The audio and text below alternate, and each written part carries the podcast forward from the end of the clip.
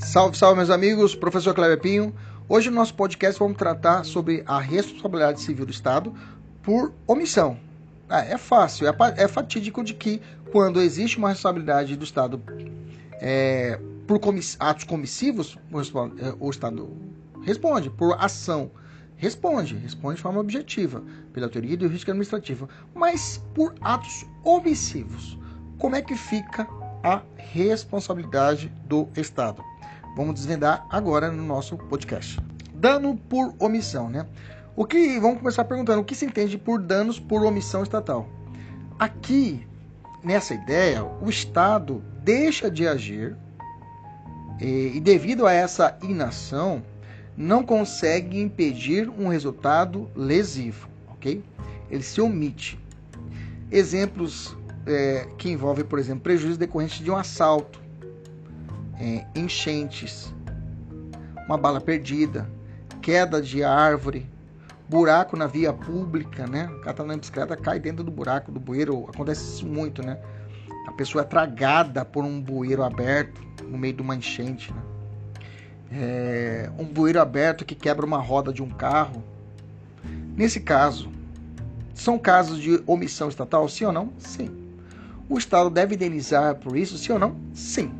Mas pergunta, a, qual a responsabilidade pelos danos omissivos? É a responsabilidade subjetiva ou objetiva? Vamos lá. Celso Antônio Bandeira de Mello, é, grande administrativista do Brasil, ele vem sustentando há vários anos, né? eu venho acompanhando as leituras dele, desde a época da academia, desde a época da faculdade, que os danos omissivos sujeitam à teoria subjetiva. Ponto. Atualmente, inclusive, é o entendimento do STF que nos casos omissivos eu tenho o STF defende que será uma teoria subjetiva, ou seja, tem que provar o dolo e a culpa, o fato, o nexo e o dano. Ok? Então tem que provar todos os, todos os requisitos para, para que o Estado seja aprovado. Em outras palavras, os danos por omissão são indenizáveis somente quando configurada essa omissão dolosa ou omissão culposa. Né? Na omissão dolosa, o agente público encarregado de praticar a conduta decide omitir-se e por isso não evita o prejuízo. Já na omissão culposa, a falta da, de ação do agente público não decorre de, um, uma, de sua intenção. Já na omissão culposa, a falta de ação do agente público não decorre de sua intenção deliberada em omitir-se, mas, mas deriva da negligência na forma de exercer sua função administrativa. Por exemplo, um policial militar que adormece é, em serviço e por isso não consegue evitar o furto no banco privado. Né? Aplica-se a teoria subjetiva, né? essa é a regra. A vítima tem o ônus de provar a ocorrência de culpa ou dolo, além de demonstrar os requisitos omissão, dano e nexo causal. Pergunta: é possível pelo menos a inversão do ônus da prova nesses casos, professor?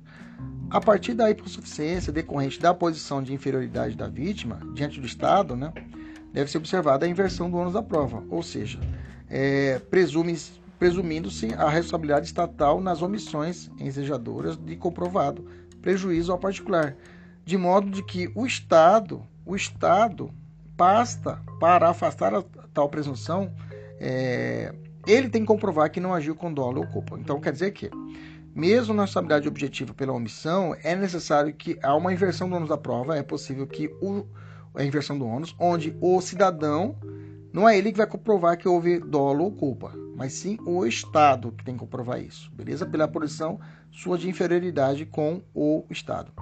Então, por regra, atos comissivos, responsabilidade objetiva, e atos omissivos, responsabilidade subjetiva por regra, tá? Por regra. Por que por regra? Você, nós vamos encontrar algumas situações onde teremos uma omissão estatal, mas teremos o que? Uma responsabilidade objetiva, que nós vamos falar agora já, que são chamadas relações de custódia do Estado. Vamos entender. Opa, o que se entende?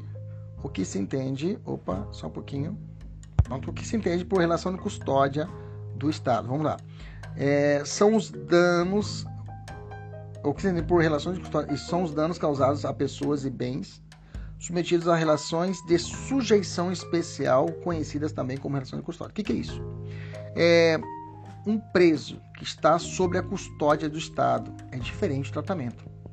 Porque existe uma proteção estatal, um, um carro que está sobre a custódia do Estado. Então, esse que é a análise. Se esse carro sofrer um prejuízo, a responsabilidade do Estado, nesse caso, não será subjetiva pela sua omissão. Será o quê? Objetiva. E deixaram meu carro no, no pátio do Detran. Chegou lá, cadê meu carro? Ah, roubaram seu carro. Opa, peraí, parceiro. Estava sob a custódia do Estado. Quero saber. A responsabilidade. Ah, foi omissão, então é subjetiva. Não, aqui nesse caso, quando está sob a custódia do Estado, a responsabilidade é objetiva. Objetiva. O preso que está na delegacia, o preso que está custodiado no sistema carcerário brasileiro, ele está sob a custódia estatal. Ali, se ocorrer uma omissão estatal quanto ele, eu tenho responsabilidade objetiva. Ok, entendemos isso?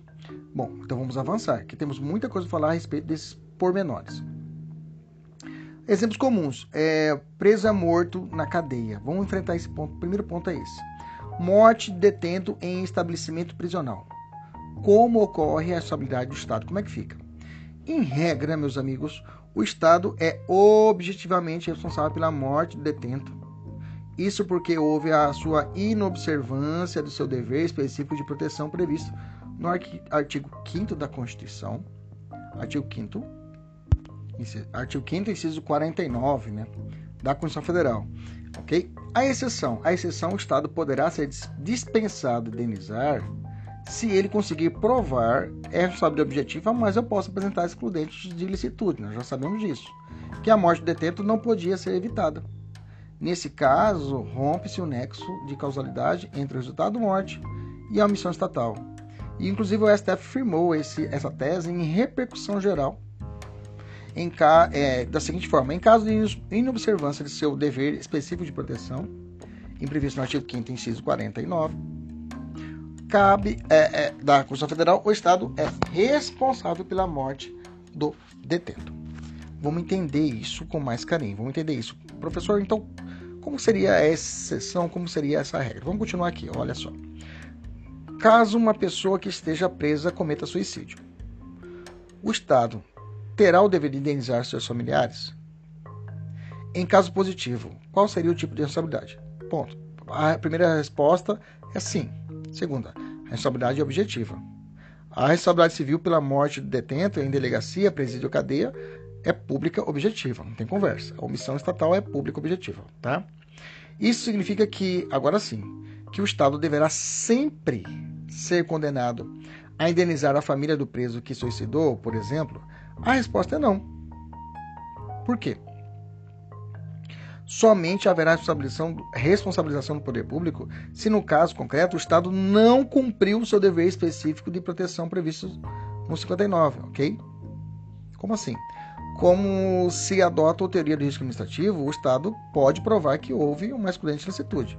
Por exemplo, o ministro Fux, ele foi estabeleceu da seguinte ele deu duas situações, duas balizas muito claras. Ele falou o seguinte, ó, primeiro caso, imagina que um detento está doente, ok? E precisa de tratamento médico. Bacana? Bacana. Ocorre que este não lhe é oferecido de forma adequada pela administração penitenciária. O cara está com Covid. Está com Covid e não é realizado a devida proteção estatal. E o cara entra em um quadro de depressão aguda, digamos assim. É, aclare, é, há claramente uma violação do artigo 14 da Lei de Execuções Penais Nesse caso, se o preso falecer, o Estado deverá responsabilizar, considerando que houve uma omissão específica e o óbito era plenamente previsível, ou pelo suicídio ou morreu pela inação de medicação. O Estado tem que responder. Beleza? Tranquilo? Agora imaginamos uma segunda hipótese. Suponha que, no entanto, o preso estivesse bem e saudável. E sem qualquer, e sem qualquer sinal anterior, sofre um mal súbito no coração e cai morto instantaneamente no pátio do presídio. Nessa segunda hipótese, o poder público não poderá ser responsabilizado, né, já que houve omissão, não houve omissão estatal a este óbito e teria acontecido mesmo que o preso estivesse em liberdade. Foi o que decidiu, inclusive, o STJ agora, né, 2018, com esse mesmo raciocínio, beleza? Agora imaginamos uma seguinte situação. Imaginamos a determinado preso, ele está custodiado. Não, então fechamos.